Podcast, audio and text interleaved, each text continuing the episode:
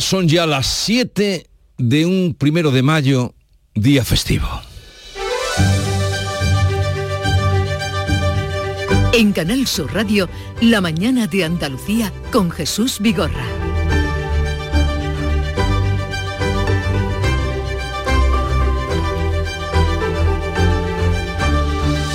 Buenos días queridos oyentes, es primero de mayo y vamos a contarles que es el Día del Trabajo. Es jornada festiva y los sindicatos llaman hoy a manifestarse con el lema subir salarios, bajar precios y repartir beneficios. La marcha central de Andalucía está convocada en Jaén. Hay otras 70 convocadas en toda España. Nuria López, secretaria general de Comisiones Obreras, y Carmen Castilla, es lo propio, secretaria general de UGT Andalucía, así se expresaban la riqueza tenemos que repartirla. Un 90% de la subida de los precios es provocada por los beneficios empresariales. No nos cuadra la ecuación y por eso emplazamos a los empresarios y a las empresarias a que dejen esa actitud avariciosa. Seguir subiendo el salario mínimo interprofesional, ver todos los fraudes que existen en la contratación porque sigue insistiendo, necesitamos más inspección de trabajo.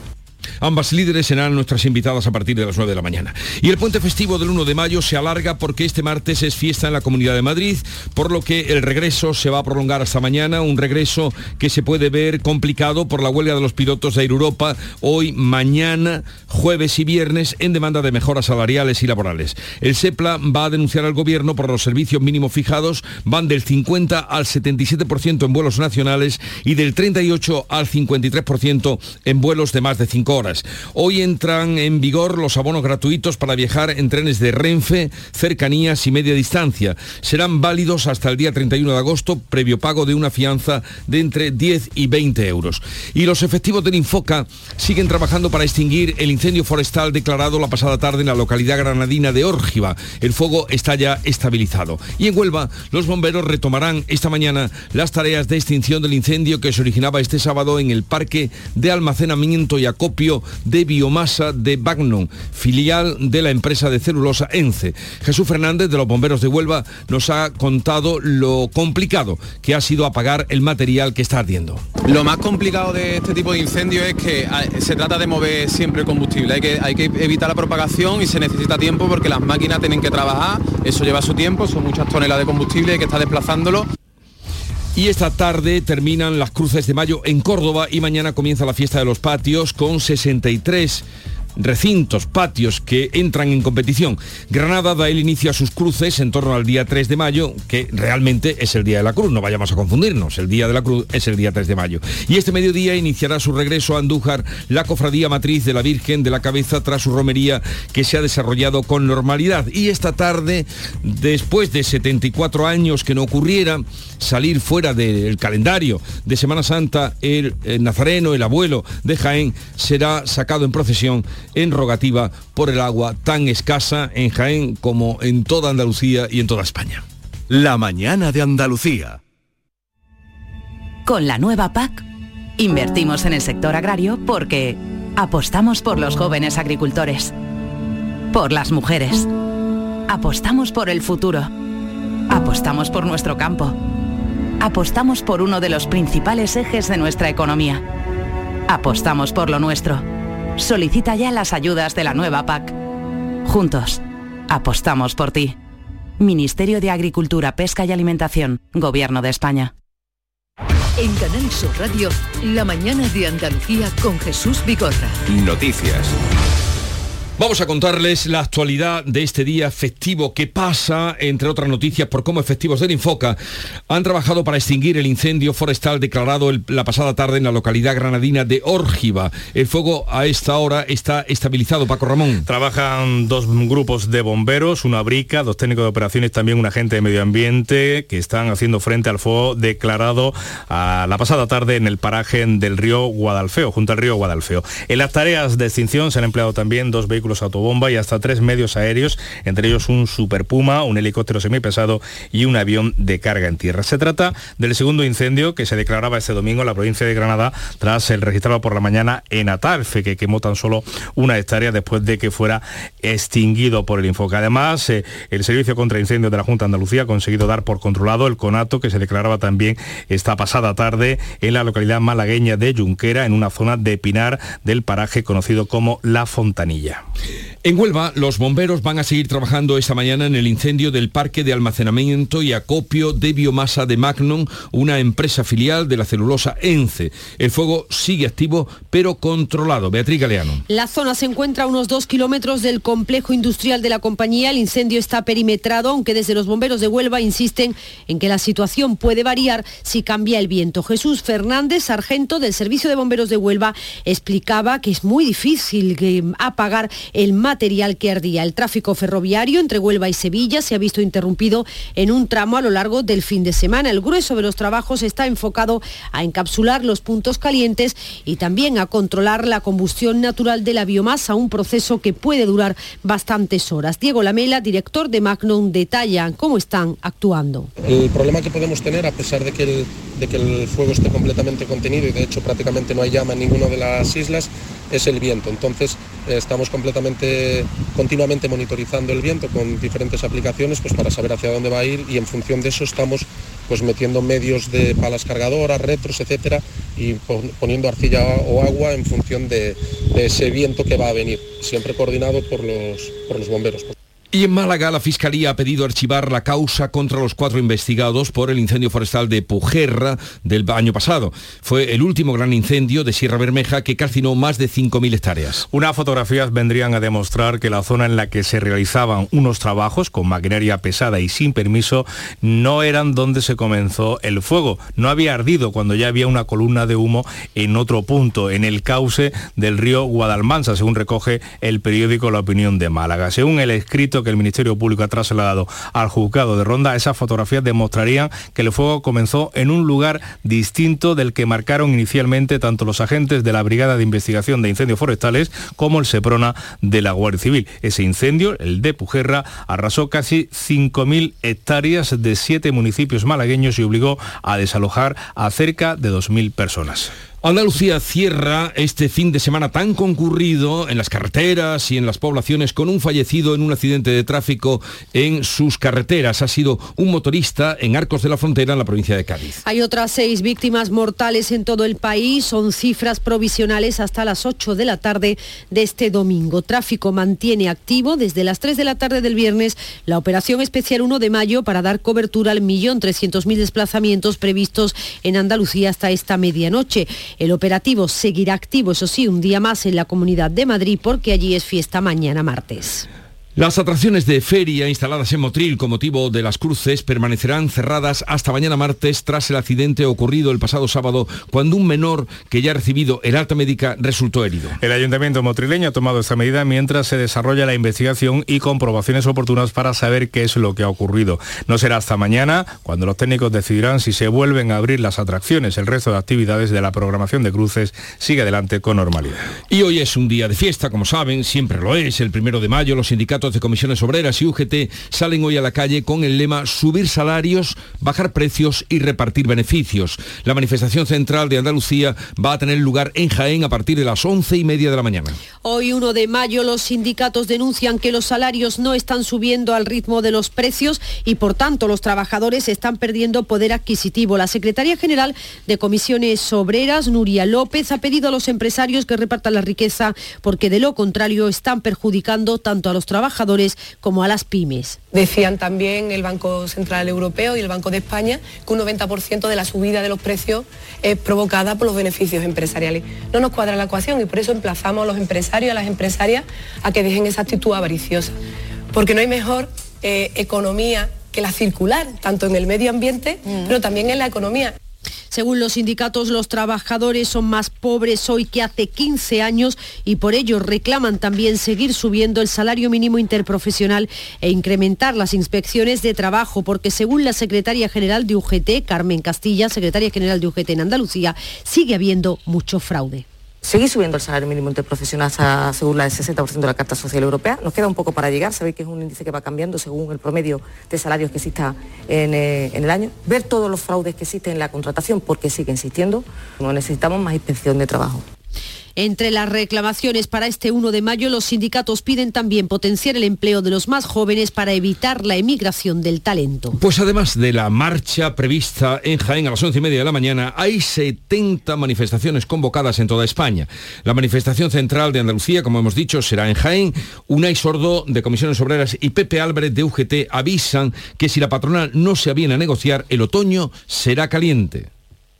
Nosotros, si no hay voluntad en COE de llegar a un acuerdo, vamos a promover las movilizaciones que sean necesarias en la segunda parte del año, sobre todo, con una intensa preparación previa para plantear grandes movilizaciones generales en torno a esos convenios colectivos que se queden bloqueados. ¿no? Y la patronal tiene que saber, y este país tiene que saber, que las movilizaciones las iniciamos, sabemos cómo las iniciamos, pero no sabemos ni cómo las vamos a acabar, ni cuándo las vamos a acabar bueno, ya lo han oído, o subida de salarios o conflictividad. Los pilotos de Air Europa van a la huelga hoy, mañana martes, el jueves y el viernes, cuatro jornadas en demanda de mejoras salariales y laborales. El sindicato español del gremio de pilotos, el SEPLA, van de otra parte a denunciar al gobierno por los servicios mínimos fijados para estas fechas, ya que los considera desproporcionados. Van del 50 al 77% en vuelos nacionales y del 38 al 53% en los vuelos de más de cinco horas. La organización sindical critica que con estos servicios el Ministerio vacía por completo el derecho a la huelga y minimiza sus efectos. Iberia, reciente compradora de la compañía de Europa, advierten de que estos paros generarán pérdidas millonarias. Los usuarios pueden comprobar si su vuelo está cancelado o cómo se ve afectado en la web de la compañía de Air Europa. Comienza la tercera semana de protestas por los funcionarios de la Administración de Justicia que a partir de mañana han convocado tres jornadas de huelga. Va a ser una semana crucial esta que comienza. Además, jueces y fiscales se van a reunir el próximo miércoles con el Ministerio para negociar una actualización salarial que evite la huelga. El pasado viernes, las principales asociaciones de jueces y fiscales anunciaron la convocatoria formal de una huelga indefinida a partir del próximo 16 de mayo. El Consejo General del Poder Judicial respalda las reivindicaciones salariales salariales de los magistrados. De materializarse, la huelga de jueces y fiscales sería la tercera de la justicia después de los dos meses de parón de los letrados y las dos semanas que llevan ya los funcionarios de la Administración de Justicia. Estos han decidido cambiar el formato de la huelga y han pasado de paros parciales a, palos, a paros totales mañana martes, el miércoles y el jueves de esta semana. El último día tiene previsto manifestarse frente a la sede del Ministerio. Además, los abogados del turno de oficio también reclaman una batería de mejoras laborales si no realizarán paros centrales y nuevas movilizaciones. Pues ya veremos cómo transcurre la semana, que en principio será fundamental para el devenir de la justicia en nuestro país. El sector de la flor cortada del Bajo Guadalquivir reclama a la Confederación Hidrográfica una dotación de agua extraordinaria. Los floricultores están a la espera de la decisión que adopte Confederación, que les conceda una dotación extra, ya que dicen los 700 metros cúbicos por hectárea que les concede por ahora son insuficientes, lo explica el presidente de la cooperativa Flores del Guadalquivir, Juan Antonio Arriaza. Una explotación de un invernadero que tiene 3.000 metros, más o menos es la media de, por, agricultor, ¿qué le ocurre? De que 3.000 metros lo que le pertenece son 300 metros cúbicos. Con 300 metros cúbicos no se puede echar la campaña. Y es que no llueve. Y para que llueva, Jaén acoge hoy una procesión extraordinaria en rogativas de nuestro Padre Jesús Nazareno, popularmente conocido allí como el abuelo. Es una tradición pedirle al abuelo que llueva, de hecho se le conoce también como el Señor de la Lluvia, apelativo empleado por las numerosas procesiones en rogativa, por la sequía, epidemias, plagas e incluso terremotos en las que ha salido a la calle la imagen de nuestro Padre Jesús. La última vez que salió en procesión para pedir que lloviera fue hace 74 años. El hermano mayor Ricardo Cobo confía en que se consiga este fin. Con, muchísima alegría, mucho júbilo, pues porque es una situación histórica y sobre todo porque el objetivo que se pretende, si se consigue, que esperemos que sí, y así es la confianza que tenemos, eh, pues será un bien para todos. La procesión partirá a las 6 de la tarde del Santuario Camarín de Jesús y recorrerá las principales calles del centro. Y en el norte de la provincia de Córdoba, la empresa provincial de aguas, en Proasa, espera comenzar esta semana las pruebas pertinentes para el tratamiento del agua del embalse de la Colada, declarada no apta para el consumo de unas 75.000 personas que allí viven.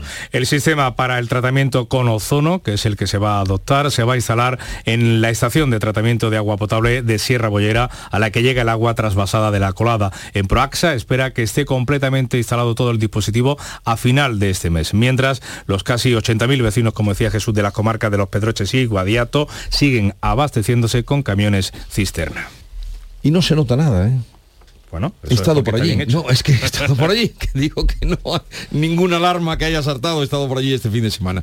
Juanma Moreno califica la situación hídrica de brutal y le pide a Pedro Sánchez que se tome en serio la sequía. Moreno ha defendido los tres decretos de sequía que ha aprobado su Ejecutivo, pero ha dicho que Andalucía necesita más, necesita que el Gobierno central haga su parte y se implique, no en vano, casi el 70% del agua en nuestra comunidad es competencia del Estado. Pero vuelvo a insistir y vuelvo a pedirle al Gobierno de España, que tiene competencia en el 67% del territorio de Andalucía, que tiene recursos europeos y que tiene más recursos que la Junta de Andalucía, que se tome muy en serio las políticas de agua, que tome decisiones ya en obras de urgencia y que hable con la Comisión Europea para que a través de la PAR se ponga ayudas inmediatas para los ganaderos y nuestros agricultores. En Torrox, en Málaga, el ministro de Agricultura, Luis Planas, ha dicho que la Junta debería hacer un esfuerzo en las cuencas que son de su responsabilidad para hacer frente a la situación de sequía y ha abogado por el uso de aguas recicladas y regeneradas. Yo creo que la Junta de Andalucía debería hacer un esfuerzo, en particular en una cuenca que es de su responsabilidad, estas cuencas interiores andaluzas, los abonos gratuitos para viajar en los trenes de Renfe de cercanías y media distancia para el segundo cuatrimestre entran en vigor hoy y serán válidos hasta el 31 de agosto. Para, para adquirir ese pase gratuito es necesario depositar una fianza de 10 euros en el caso de las cercanías, de 20 para cada servicio de media distancia convencional. El pago con tarjeta de crédito permitirá la devolución automática de la fianza una vez se constate que se ha cumplido la condición de haber realizado 16 desplazamientos durante estos cuatro meses. Esa es la cara del tren, la cruz del transporte ferroviario la soportan los viajeros de la línea Algeciras-Madrid, que durante este puente suman ya tres averías trenes averiados, fallos mecánicos y retrasos. Eso es lo que han vivido los viajeros que han intentado llegar al campo de Gibraltar en tren, pero que finalmente han tenido que hacerlo en autobús o en taxi. José Ignacio Landaluce es alcalde de Algeciras. ¿Dónde están los fondos europeos y dónde están las inversiones que se tienen que ejecutar y que se tienen que invertir para asegurar nuestro presente y también para asegurar nuestro futuro? Que esto significa no solo comodidad, que esto significa comer, este es el nunca parar, como ustedes, los oyentes habituales, saben que les vamos contando. Bueno, ya ha comenzado a celebrarse eh, los sorteos para designar a los integrantes de las mesas electorales de los comicios del próximo día 28 de mayo. Cada mesa electoral está compuesta por un presidente y dos vocales, pero en esos sorteos se eligen a nueve personas por mesa en total, ya que también se designan dos suplentes por puesto. Las personas designadas recibirán una comunicación en los tres días siguientes al sorteo. Los cargos de las personas que integran las mesas electorales son obligatorios, incluyendo los suplentes. Los tres miembros designados cobrarán una dieta de 70 euros por su labor de dirigir la votación y realizar finalmente el recuento de las papeletas. Vamos a las noticias internacionales. El presidente de Turquía, Recep Tayyip Erdogan, ha informado que esta noche los servicios secretos han matado en Siria al líder del Estado Islámico, Husseini al-Qurasi. Pero eso sí, sin dar muchos detalles de esta operación, Erdogan ha enfatizado que la lucha contra las organizaciones terroristas continúa sin hacer distinciones. Nuestra agencia de inteligencia ha seguido durante mucho tiempo al líder del llamado Estado Islámico Abu Hussein al-Qurashi. Ayer esta persona fue neutralizada en una operación en Siria anuncio que llega a menos de dos semanas para las elecciones presidenciales en las que las encuestas no son especialmente buenas con Erdogan, muy cuestionado por la gestión del terremoto de febrero. A las 12 del mediodía iniciará el camino de regreso a Andújar la cofradía matriz de la Virgen de la Cabeza tras una romería que se ha desarrollado con normalidad y sin incidentes. Una hora antes lo harán las carretas con miles de romeros que ayer arroparon a la morenita en la procesión. 67 cofradías filiales, 220 carretas más de 2.000 caballos y miles de devotos regresan a sus lugares de origen tras vivir intensamente una romería que este año ha concurrido, ha transcurrido sin incidencias destacadas. La dirección operativa del plan ha destacado el trabajo de todos los efectivos de emergencia y desactivará el dispositivo específico cuando la última carreta efectúe su entrada en el casco urbano de Andújar. Después de la tradicional batalla de las flores en Córdoba, que este eh, domingo anunciaba las fiestas mayores del Mayo Cordobés, mañana comienzan los patios. 53 recintos salen a concurso y 9 eh, más que son institucionales. También a partir de mañana Granada se prepara para vivir una de sus fiestas más populares, las Cruces de Mayo. Se vuelven a recuperar los dos días de apertura de estos altares públicos coincidiendo con el día 3, que es el Día de la Cruz. Llegamos así a las 7.20 minutos de la mañana y vamos en un momento con la revista de prensa que ya tiene preparada Paco Rillero. La mañana de Andalucía. Desde los orígenes de la vida, el aceite de oliva ha sido uno de los elementos que ha unido civilizaciones, ha recorrido continentes, ha servido para curar, para conservar, para vivir. Árbol mitológico, el olivo, que ofrece el elixir de los dioses. Expoliva, contenemos la historia. Expoliva 2023, del 10 al 13 de mayo en Jaén.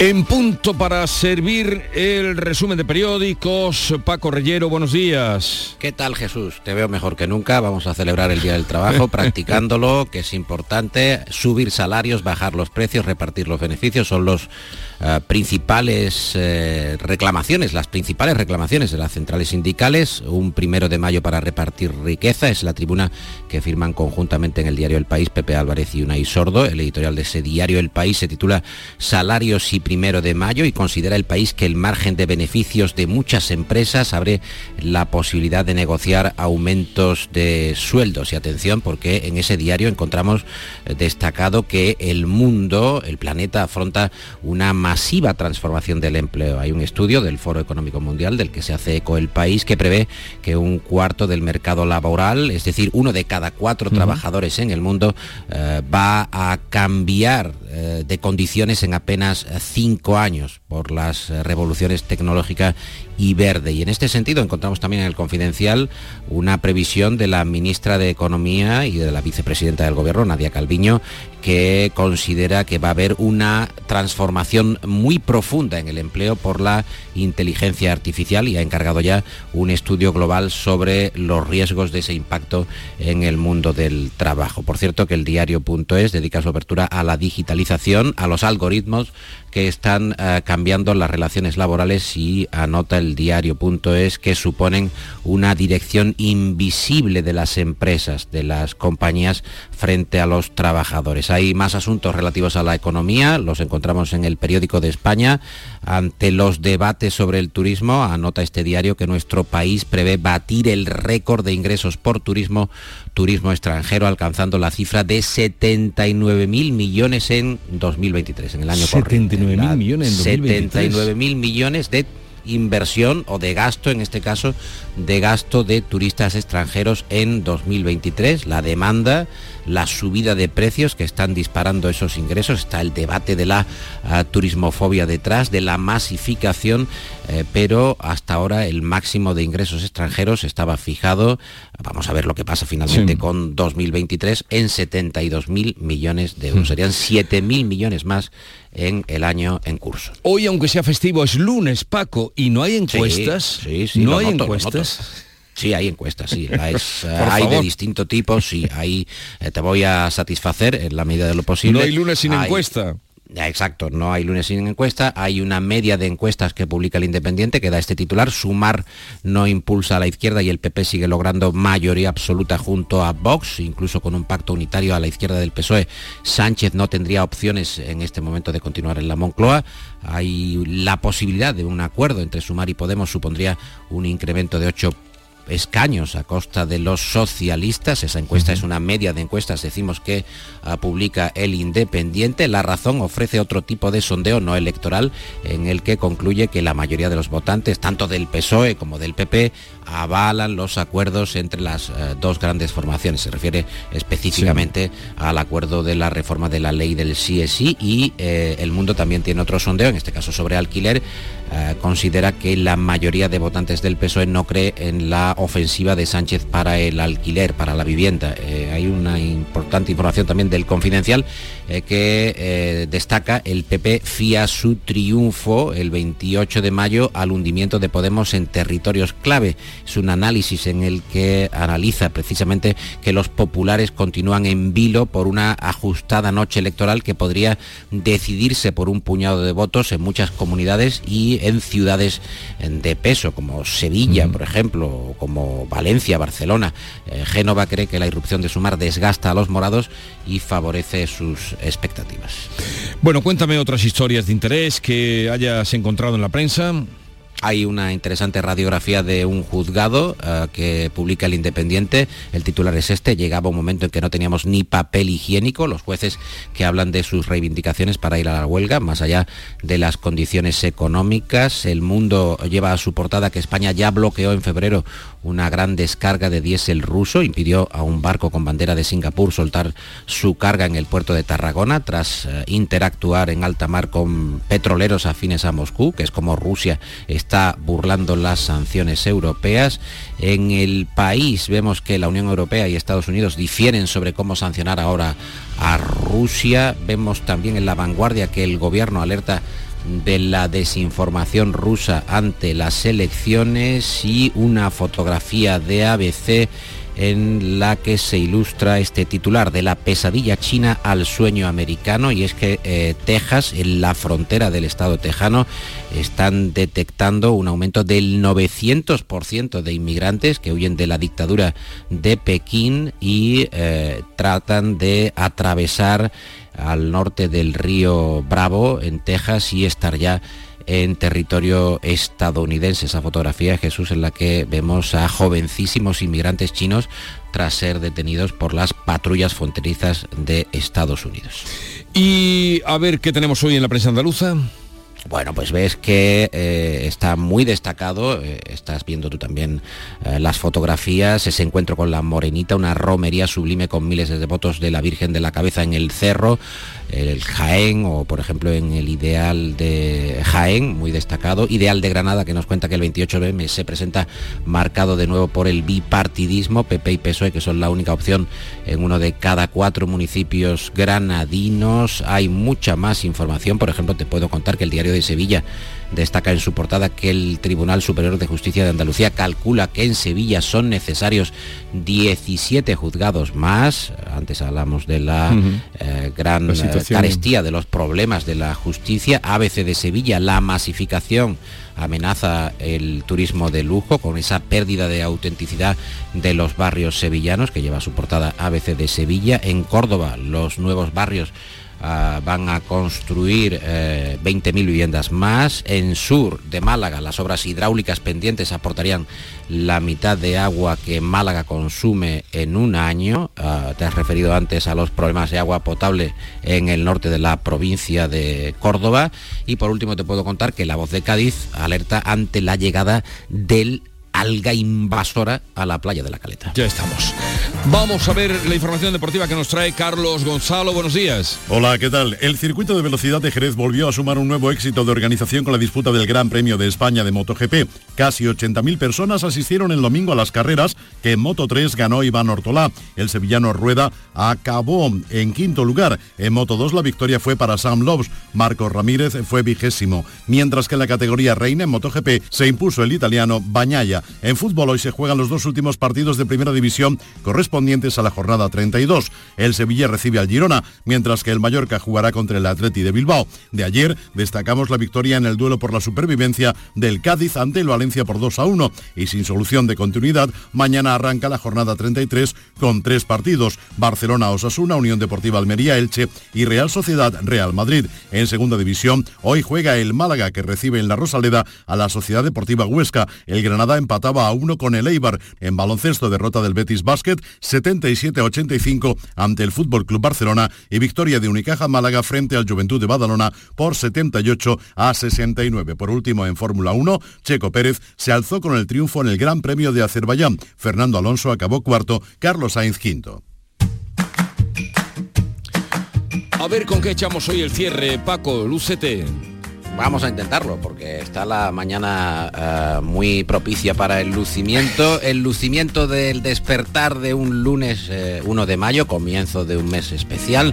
El secreto de la vida feliz es un reportaje, Jesús, que encuentro en El Mundo, en la parte de papel, que ya sabes que es, es especial para reportajes, una apuesta por los barrios con tiendas, espacios verdes frente a los chalés con piscina es un libro que acaba de publicar Charles Montgomery, eh, se llama Ciudad Feliz, está publicado en Capitan Swing y habla sobre nuestro modo de vida, cómo es eh, mucho más gratificante tener una ciudad con tiendas, con bares donde uno pueda pasear, que no eh, urbanizaciones cerradas con piscinas, por mucho dinero que se tenga, no hay relación con el vecino, no le dices ni préstame la manguera, ni ayúdame a regar las plantas, al contrario de lo que reivindica Charles Montgomery en este eh, buen ensayo que se llama Ciudad Feliz y que nos recuerda que 5.000 de los 8.600 millones de habitantes de la Tierra en 2030 van a vivir en macrociudades. Y siendo así es buen hombre que en esos espacios pues oye por lo menos una zapatería un sitio donde puedas charlar con tus convecinos eh, alguna tapita en fin lo que es vivir eh, eh, en sociedad y vivir con el vecindario, ¿verdad? El barrio, el barrio, cuidémoslo también todos, cuidémoslo todos, eh, porque si compramos fuera, pues el barrio tiene que cerrar, el bar de la esquina, la frutería, etcétera, etcétera. Que tengas un bonito día de descanso, Paco. Y... ¿Cómo de descanso? Pero si lo hemos inaugurado. Pero bueno, a partir de ahora ya estás autorizado a, descansar. ahora empieza el día, ya la persiana está levantada, hay que producir, Jesús. Hasta luego, Paco, hasta mañana, adiós. En Canal Sur Radio, La mañana de Andalucía con Jesús Acaban de dar las siete y media de la mañana, ya a esta hora hacemos lo propio, que es resumir en titulares las noticias más destacadas que les venimos contando este primero de mayo. Lo hacemos con Beatriz Galeano. Estabilizado el incendio forestal declarado este domingo en la localidad granadina de Órgiva. El Infoca sigue todavía a esta hora trabajando para su extinción en Huelva. Los bomberos retomarán también esta mañana las tareas de extinción del incendio que se originaba el sábado en el parque de almacenamiento y acopio de biomasa de Magnón, filial de la empresa de celulosa ENCE. Primero de mayo, los sindicatos, comisiones obreras y UGT salen hoy a la calle con el lema subir salarios, bajar precios y repartir beneficios. Hay 70 marchas convocadas en toda España. La manifestación central de Andalucía será en Jaén a las 11 y media de la mañana.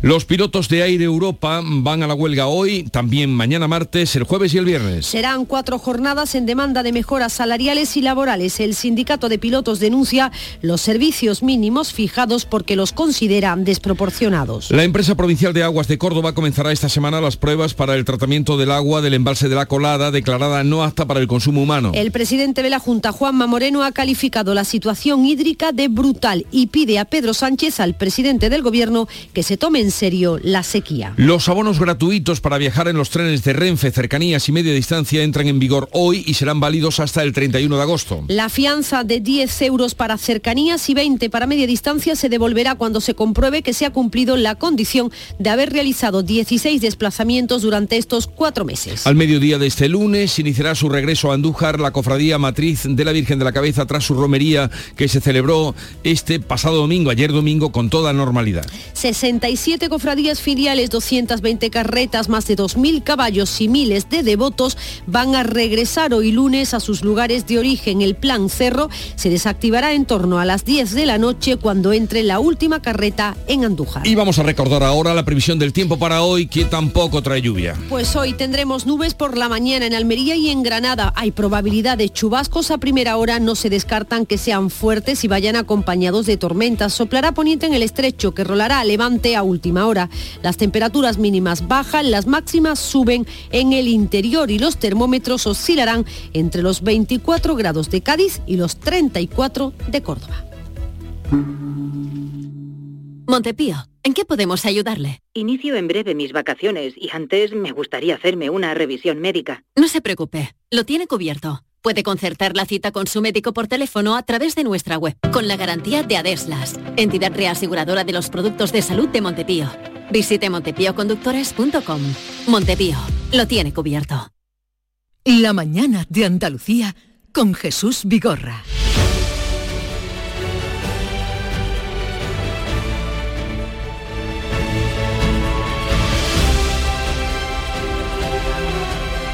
Vamos a dar cuenta de otras noticias. Las fiestas de la primavera, el buen tiempo, unido al puente del 1 de mayo, están dejando un balance turístico de récord en Andalucía. Ya se lo venimos contando. Según la Junta y los propios hoteleros, las reservas en muchos casos han superado los datos de 2019, el año anterior a la pandemia que siempre se toma como referencia.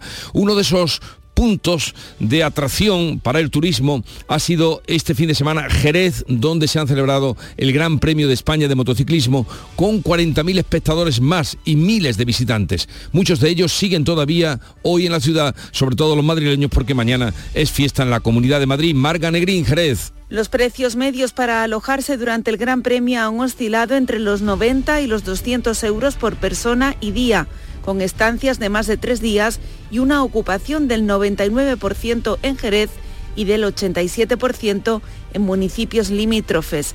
No solo en hoteles, los motoristas también se han quedado en la acampada frente al circuito, que registraba una ocupación del 99%. Eso sí, apenas pudieron dormir. Mucho ruido, mucho ruido, bastante. Casas rurales en localidades cercanas a la sierra, apartamentos y autocaravanas han sido otras opciones. Estamos en Arco de la Frontera, es que nos hemos encontrado más cerca. Nos quedamos en Chipiona casi todos los años y este año también. Nos hemos quedado con la autocaravana allí en Jerez. Sin duda, el Gran Premio ha sido un revulsivo económico. De hecho, el impacto se calcula en más de 25 millones de euros.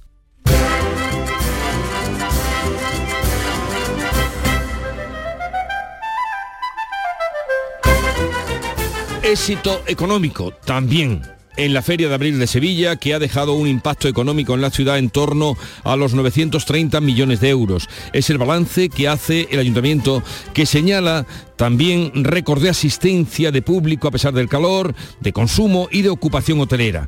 Pero sin duda será recordada como la Feria del Calor y por ello de una ocupación por la noche en vez de al mediodía. Se trocaron los horarios, Isabel Campos.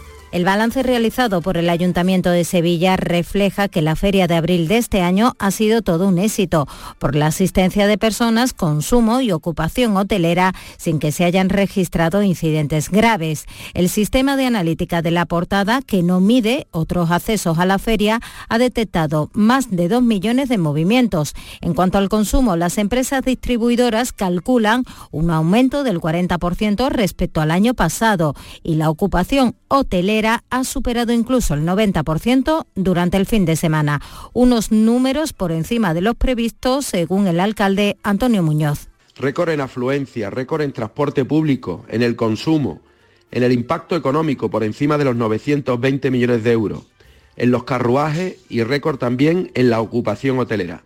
Se ha disfrutado de la mejor feria de los últimos años pese a las elevadas temperaturas y con un correcto funcionamiento de los servicios públicos.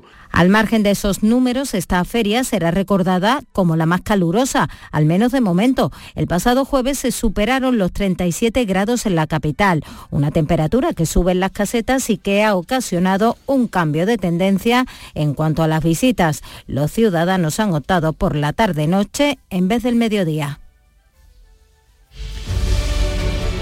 Buenas cifras en toda la costa andaluza. Estas altas temperaturas unidas a los días festivos han hecho que la ocupación media en los hoteles de Bahía de Cádiz haya superado el 95% este fin de semana. Muchas de estas reservas se mantienen hasta el martes por la presencia de turistas madrileños que unen el 1 de mayo a la fiesta de su comunidad. Ana Candón. Aún no hay datos oficiales y hay que sumar también las cifras de quienes, como los madrileños, cuentan con un día más de fiesta. Pero las primeras estimaciones de la patronal hostelera hablan de récord. Antonio de María Ceballos, presidente de Oreca. Podemos decir que el fin de semana todo lo que es y la zona de influencia, desde San Sanlúcar hasta San Fernando, Chiclana, pues prácticamente se ha superado el 95% de ocupación como media pero bueno, el Mundial de Moto yo creo que ha sido un éxito, eh, afluencia público por encima de la normalidad, eh, climatología fantástica, hostelería a tope y alojamiento igual. No solo Jerez y los municipios más cercanos han colgado el cartel de completo, la fiesta de las motos, el buen tiempo y el trabajo que se hace desde distintas administraciones e instituciones turísticas han dado sus frutos y han llenado hoteles, apartamentos, bares y restaurantes de localidades como Cádiz, Chiclana e incluso Conil. Satisfacción también la que tienen los empresarios turísticos de Huelva que casi han llenado sus hoteles este puente. Cuéntanos, María José Marín. La ocupación estos días festivos ha rozado casi el 95% de las plazas disponibles en la provincia de Huelva, cercanas a las 29.000 camas en esta época. Muchos han sido los que han disfrutado sobre todo de las playas. Somos debajo y bueno, parece que siempre tiramos un poquito a punto Umbría porque es más cerquita y la verdad que tira un poquito más para Portugal, el agua está más fresquita con los niños y la aprovechamos más por aquí. Nos gusta más la zona de, Huelva. Soy del Pedroso de la Sierra Norte, de Sevilla, y bien, hemos venido aquí ya hace unos días.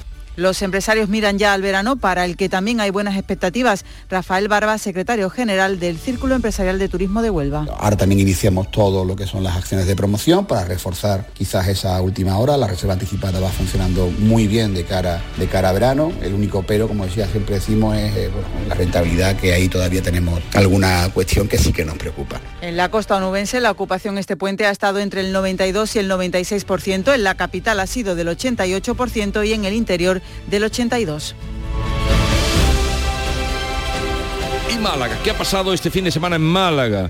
Pues se está recuperando mm, datos de ocupación, de prepandemia. Los empresarios turísticos hacen ya un balance muy positivo de este puente primero de mayo. Nuria León con más del 88% de ocupación en los hoteles de la provincia de Málaga y de hasta un 97% en Benalmádena, 8 puntos por encima de las cifras registradas en el año 2022, el sector hotelero cree que puede hablarse de recuperación. Javier Hernández, vicepresidente de la Asociación de Empresarios Hoteleros de la Costa del Sol, así lo ha manifestado a Canal Sur. Hoy con un 69,95% de ocupación y a diferencia del año 2019 que fue la ocupación de un 65,73, pues sí que podemos hablar de recuperación. En cuanto al perfil de turista que ha elegido Málaga para pasar el puente, más del 60% es extranjero, por lo que también se espera el aumento de este turismo. Y eso visualiza una posible recuperación de turistas británicos, de turistas alemanes, de los Países Bajos, nórdicos, y bueno, la esperanza es que sí, que recuperamos ese... Eh, esos turistas. De otra parte, el aeropuerto de Málaga también supera este puente las cifras de 2019. Son 2.351 operaciones frente a las 2.199 de 2019. Pero no solo las provincias costeras andaluzas están teniendo buenos datos turísticos como están ustedes escuchando. En Córdoba, las fiestas de las Cruces de Mayo han animado las reservas y de qué manera. Según las patronales, AECOR y OSTECOR, las previsiones de ocupación hotelera se han cumplido. Córdoba, Mar Vallecillo. Según AECOR, la ocupación media ha sido de más de un 80%, incrementándose al 90% durante el sábado y el domingo. Por su parte, desde OSTECOR se confirma que el 80% del turismo ha sido nacional. Fran de la Torre, presidente de Ostecor. Muchísimos madrileños, muchos valencianos. Digo esto porque, bueno, eh, quizás hay que poner el punto de mira ¿no? en esas ciudades, en esa red de ciudades AVE, que creo que son las que más eh, nos emiten turismo, ¿no? Por lo tanto, creo que debería ser una buena línea de promoción. Pero cada vez se nota más la presencia de turistas extranjeros, muchos llegados de Estados Unidos, México o Reino Unido, que estos días buscan algo más que cultura. Con respecto a la restauración, los bares y restaurantes del casco histórico vuelven a ser los más beneficiados, así como los radicados cercanos a una Cruz de Mayo. Desde la patronal hostelera también se apela al civismo de cordobeses y visitantes para que eviten el mal estado en el que amanecen nuestras calles durante estos días de fiesta. El lleno técnico también se ha alcanzado este puente en zonas como la costa tropical de Granada y en la capital, la Alhambra, ha rozado las casi 50.000 entradas vendidas. Granada, Luis López. La satisfacción del sector hotelero de la costa granadina tras este puente se traslada ya a las previsiones de verano que en reservas ya superan los datos de estas fechas registrados en 2019. Jesús Mejías de la patronal del hospedaje de la costa tropical. la temporada va a ser fantástica. Julio estamos en torno a entre un 8 y un 10% por encima de 2019 en reservas y yo estoy convencido que ya que esto es un termómetro importante, lo que ha sido la Semana Santa, así como este puente de mayo, yo creo que vamos a conseguir pues una alta ocupación eh, superando el 2021 y 2022. El visitante está siendo sobre todo estos días nacional, aunque con mayor incidencia internacional en la capital granadina. El turismo de cuevas en la zona norte de la provincia ha superado por su parte el 70% de reservas efectivas y la Alhambra ha vendido una media del 87% de entradas, agotándose incluso todos los pases el pasado viernes.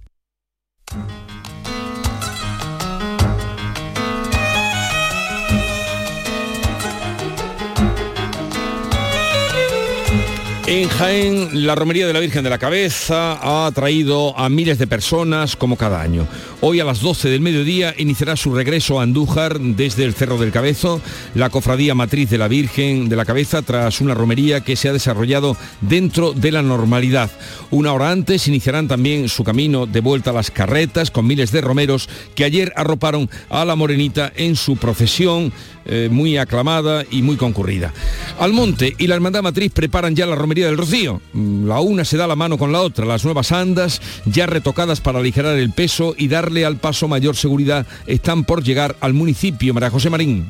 El incidente de la procesión de la romería pasada con la rotura de uno de los bancos de las andas provocó que éstas volvieran a los talleres sevillanos. José Miguel Saavedra, responsable de comunicación de la Hermandad Matriz. Hemos tenido todo este tiempo para estudiar todo lo que había ocurrido, para analizar eh, todos los parámetros para que eh, las nuevas andas de, este año eh, sean mucho más seguras. Se nota, se nota en los días de aquí del pueblo, los cohetes, el ambiente y demás. Y bueno, desde principios de mayo pues ya el ambiente y el nerviosismo se acelerará un poco más. El próximo día 12 empieza la novena y el pueblo vive con regocijo estos días previos. La hermana mayor para esta romería de 2023, Verónica Ramos y su equipo tampoco paran con los preparativos. Ahora mismo estamos todo el mundo, pues que yo creo que si el día tuviera 30 horas, 30 horas que, que lo dedicaríamos pues a la preparación de la romería. Una de las novedades para esta romería es la presencia del nuncio de su santidad el Papa en la aldea cuando se cumple el 30 aniversario de la visita de San Juan Pablo II al Rocío. Presidirá la misa de Pentecostés que se celebra en el Real el domingo de romería.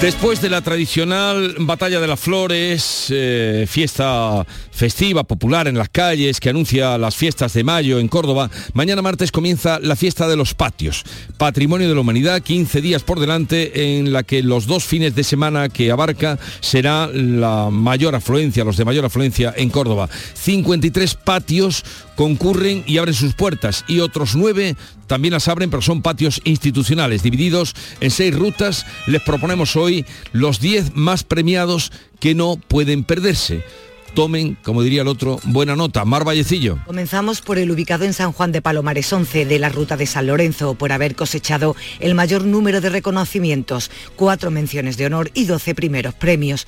De sus paredes cuelga un verdadero jardín botánico. Muy cerca está el de la calle Pastora 2, que ha conquistado seis primeros premios.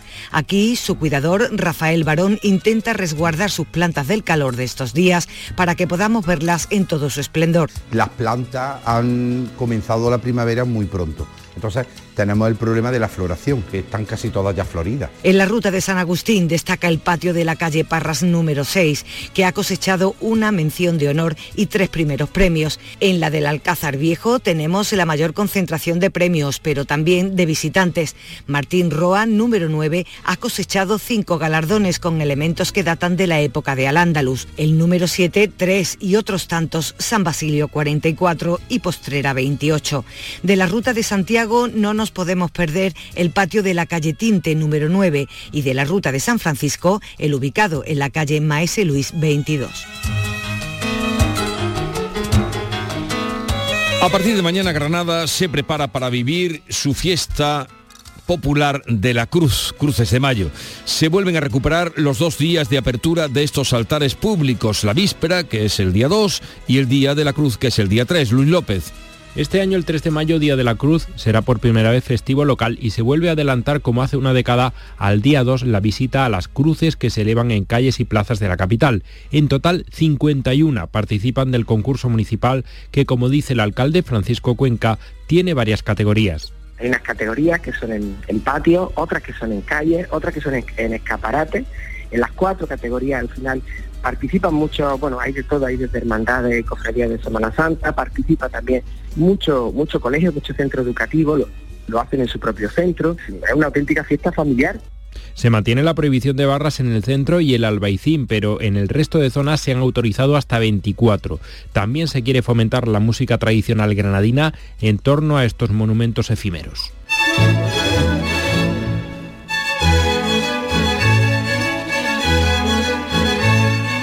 La Casa del Carnaval en Cádiz abrirá sus puertas el próximo día 4 de mayo con una exposición temporal dedicada a Antonio Acame, el primer gran artesano de la fiesta. Desde el Ayuntamiento se han dado a conocer también más detalles sobre la muestra permanente de este centro de interpretación largamente esperado. Ana Candón. Aunque no todas las dependencias se abrirán al público el 4 de mayo, los primeros visitantes sí podrán disfrutar de la colección permanente en la que se explica qué es el carnaval, cómo es el de Cádiz, su relación con otros carnavales del mundo y la importancia de la copla y la palabra. Paco Cano es el concejal de Patrimonio. Cómo eso ha generado también creatividad musical, creatividad de texto, creatividad en los tipos, en la manera de conceptualizar eh, los disfraces y cómo se vive ese carnaval tanto a través del concurso en el COAD, donde el falla tiene su protagonismo, y a través de las calles. En el patio central se instalarán dos reproducciones de los exornos que el artesano Antonio Acame instaló en la plaza de San Antonio allá por 1907, uno de ellos una sombrilla de 13 metros. Él fue el primer gran creador y artesano de las fiestas de Cádiz y a él está dedicada la primera exposición temporal de la Casa del Carnaval. Historia Seguimos con más citas, más referencias, más ofertas. La sala de realidad virtual más grande de España recorre el origen de la cueva de Nerja, uno de los monumentos más visitados de Málaga. Un viaje en 3D que descubre sus zonas inaccesibles. Cuéntanos, Nuria León. Hace 4.000 años la cueva de Nerja ya recibía visitas, pero ahora gracias a la realidad virtual los visitantes pueden disfrutar de un viaje inmersivo que les traslada miles de años atrás cuando se formaba la cueva en la que están. Precioso, me ha encantado. Ay, pero cuando pasan las piedras tan cerca, sabes que no te tocan, pero... Una experiencia única, única. Esto es irrepetible. Por muchas veces que lo ves no te lo vas a creer, nunca, nunca. Hay que vivirlo. La realidad virtual nos lleva hasta salas que no se pueden visitar habitualmente o ver las pinturas rupestres que existieron hace cientos de años también ayuda a las personas con problemas de movilidad y que no pueden recorrer los más de 450 escalones de las galerías. Se espera que medio millón de personas pasen cada año por esa sala de realidad virtual. El popular aventurero Tadeo Jones será el encargado de darles la bienvenida a esta nueva atracción. Agarraos porque vamos a descubrirlo todo sobre la cueva de Nerja. ¡Bombo allá! El Ayuntamiento de Huelva y la Asociación William Martín ha homenajeado este domingo el 80 aniversario de la aparición del hombre que nunca existió, el cadáver que apareció en la playa de Punta Umbría y que consiguió desde Huelva cambiar el rumbo de la Segunda Guerra Mundial. Además, desde ayer hay una calle con su nombre en la capital, María José Marín. Con el cadáver de este presunto soldado británico con uniforme de campaña aparecieron documentos oficiales que formaban parte de una trama de vital importancia en el desenlace de la Segunda Guerra Mundial y en la historia contemporánea.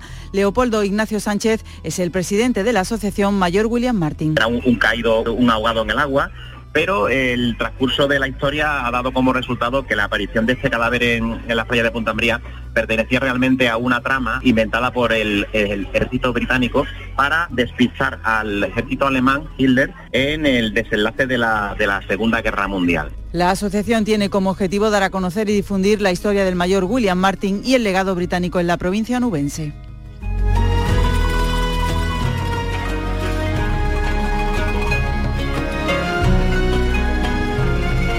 Y ha llegado a su fin la 43 Feria del Libro de Almería, que ha estado pregonada por el premio Cervantes Sergio Ramírez y ha traído autores como Carmen Posadas, Ignacio Martínez de Pisón, eh, Mar García Puch, Juan Manuel Gí, Elvira Navarro. También está la Feria del Libro de Málaga, que ayer eh, tuvo colas hasta de tres horas de espera para que Javier Castillo, malagueño, que corona ahora mismo la lista de libros más vendidos, eh, fueran, le firmaran su libro, que es El Nido del Cuco, eh, el último libro que ha publicado y que mm, aguardó, eh, ya digo, lectores hasta tres horas. La feria del libro continúa en Málaga. Llegamos ahora al tiempo de la información deportiva que nos trae Carlos Gonzalo, buenos días. Hola, ¿qué tal? El nuevo éxito del circuito de velocidad de Jerez Ángel Nieto, que una temporada más albergó la disputa del Gran Premio de España de MotoGP. Nos cuenta los detalles desde Jerez de la Frontera, Pablo Cosano. Hola, ¿qué tal? Pues terminó el Gran Premio de España de motociclismo en Jerez, que ha batido su récord de asistencia en un fin de semana desde que se ofrecen registros de taquilla.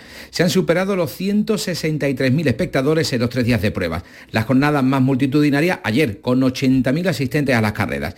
En cuanto a los resultados resultados deportivos en MotoGP, Francesco Bañaya hizo valer en la última vuelta el poderío de su Ducati y adelantó a un Brad Binder que mantuvo la KTM en cabeza la mayor parte de la prueba. El italiano se lleva victoria y liderato. El podio lo completó Jack Miller con otra KTM y Jorge Martín fue cuarto, mejor español en la categoría reina. Dani Pedrosa no pudo dar la sorpresa como invitado y se tuvo que conformar con la séptima plaza. En cuanto a Moto 2, Sam Blows ganó con contundencia y lo acompañaron en el podio dos españoles, Pedro Acosta segundo y Alonso López tercero. El conileño Marco Ramírez acabó vigésimo. Y en Moto 3 sí sonó el himno de España con Iván Ortola en lo más alto, seguido del colombiano David Alonso y el español Jaume Masia. El sevillano José Antonio Rueda logró ir buena parte de la carrera en el grupo de seis destacados, pero se descolgó de la cabeza a pocos giros del final, acabando quinto. En fútbol, a falta de la disputa del Sevilla-Girona y el Mallorca Atleti de Bilbao, hoy la jornada número 32 de la Liga en Primera División nos dejó en el día de ayer la victoria del Cádiz sobre el Valencia por dos goles a uno. El mejor fue el defensa Alfonso Espino por parte local. Sí, creo que el otro día no estuvimos a la altura y hoy hicimos un trabajo tremendo y nos merecíamos esta victoria. Y eso es importante y habla de la madurez del equipo y creo que también es importante saber sufrir. El resto de marcadores de ayer quedaba así, Villarreal 3, Celta de Vigo 1, Español 1, Getafe 0 y Real Valladolid 2, Atlético de Madrid 5. Hoy sale a escena el Sevilla, recibe a las 9 de la noche al Girona. Acuña y Navas entraron en la convocatoria, al igual que el jugador del filial Xavi Sintes. Ñanzú, Marcao y Jordán son bajas. Este es su entrenador, José Luis Mendilíbar. Porque nosotros vamos a ir a apretarles y ellos también van a querer, para eso juegan así, ¿no? Para atraer a la gente y, después inte- intentar pillarte entre líneas o las espaldas a la defensa para, para, hacerte daño, ¿no? Entonces, bueno, pues la, idea va a ser esa, de, apretarles, no vamos a estar esperándoles, ¿no? Pero bueno, también en ese sentido tú coges riesgos. No solo coges riesgos el que trata de salir jugando con el balón desde atrás, sino el que aprieta o trata de apretar lejos, también coge riesgos de que el contrario le pille las espaldas y que haya camino libre ¿no? hacia, hacia portería. Entonces, en ese sentido, creo que los dos estaremos contentos. Pues bien, nada más que acabe hoy la jornada número 32, mañana arranca la número 33 con tres partidos. Fútbol Club Barcelona Osasuna, Unión Deportiva Almería Elche y Real Sociedad Real Madrid. El Cádiz visitará al Atlético de Madrid, el Betis al Atlético de Bilbao y el Sevilla recibirá al Español. En segunda división, ayer el Granada empataba a uno con el Eibar. Ambos comandan la clasificación en segunda. Paco López, entrenador del Granada. Nos ha faltado tranquilidad y, y nos ha faltado precisión y nos ha faltado calma y elegir bien y eso pues ha proporcionado que mm, bueno que jugáramos demasiado directos con, con Famara, que no ganáramos ni esa primera disputa ni la segunda y, nos generaba contras de, de Eibar que, que sin ser excesivamente peligrosas, pero sí te generaba pues la incertidumbre de que, de que en vez de ser tú el que llegara a área contraria y, y generar peligro, parecía todo lo contrario. Nos ha faltado cabeza en, en esos últimos 15-20 minutos y, y el empate pues de alguna manera se puede considerar justo. Hoy juega el Málaga, recibe en la Rosaleda a la Sociedad Deportiva Huesca. Sergio Pellicer es el técnico del Málaga. y nosotros tenemos que mirar a nosotros mismos, ser, eh, como digo, valientes, atrevidos, ser sobre todo un equipo muy equilibrado cuando tengamos sobre todo esa pérdida, no eh, sobre todo el estado emocional para mí es muy importante, se lo he dicho a mis jugadores, todo va a estar en nuestra mente y nosotros tenemos que ser fuertes sobre todo en nuestro estadio. ¿Por qué? Porque de lo que nos queda nos quedan tres partidos aquí y con nuestra gente pues eh, nos tiene que nos está alentando y, eso es lo que nosotros queremos transmitir, esa pasión que, que esa es la, la mejor locomotora para, para tirar de energía y para poder luchar, intentar conseguir donde podamos llegar. En baloncesto, derrota del Betis Basket ante el Fútbol Club Barcelona por 77 a 85 y victoria de Unicaja frente al Juventud de Badalona por 78 a 69. En Fórmula 1, Gran Premio de Azerbaiyán, victoria para Sergio Pérez, Fernando Alonso fue cuarto y Carlos Sainz acabó en quinto lugar. Hombre, si el 1 de mayo no se trabaja, ¿hoy se juega? Llega la penúltima esperanza en la Rosaleda para la salvación. Málaga, Huesca. Y desde el Sánchez Pizjuán, el equipo de Mendilíbar lanzado en la recta final de temporada. Sevilla, Girona. Vive tus colores y siente el fútbol con la gran jugada de Canal Sur Radio. Hoy lunes desde las 6 de la tarde con Jesús Márquez. Más Andalucía, más Canal Sur Radio. Toda Andalucía y toda tu radio van contigo, cuando quieras y donde quieras. Porque la app de Canal Sur Radio tiene todas nuestras cadenas, con todos los programas que te gustan, las emisiones en directo y tus podcasts. En casa, en el trabajo, haciendo deporte, de compras, paseando. Descárgatela. Tienes todo Canal Sur Radio, Radio Andalucía Información, Canal Fiesta, flamencoradio.com y Canal Sur Radio Música para ti. Toda Andalucía y toda tu radio van contigo. Más Andalucía. Más Canal Sur Radio. La mañana de Andalucía con Jesús Vigorra. De lunes a viernes desde las 6 de la mañana. Más Andalucía. Más Canal Sur Radio.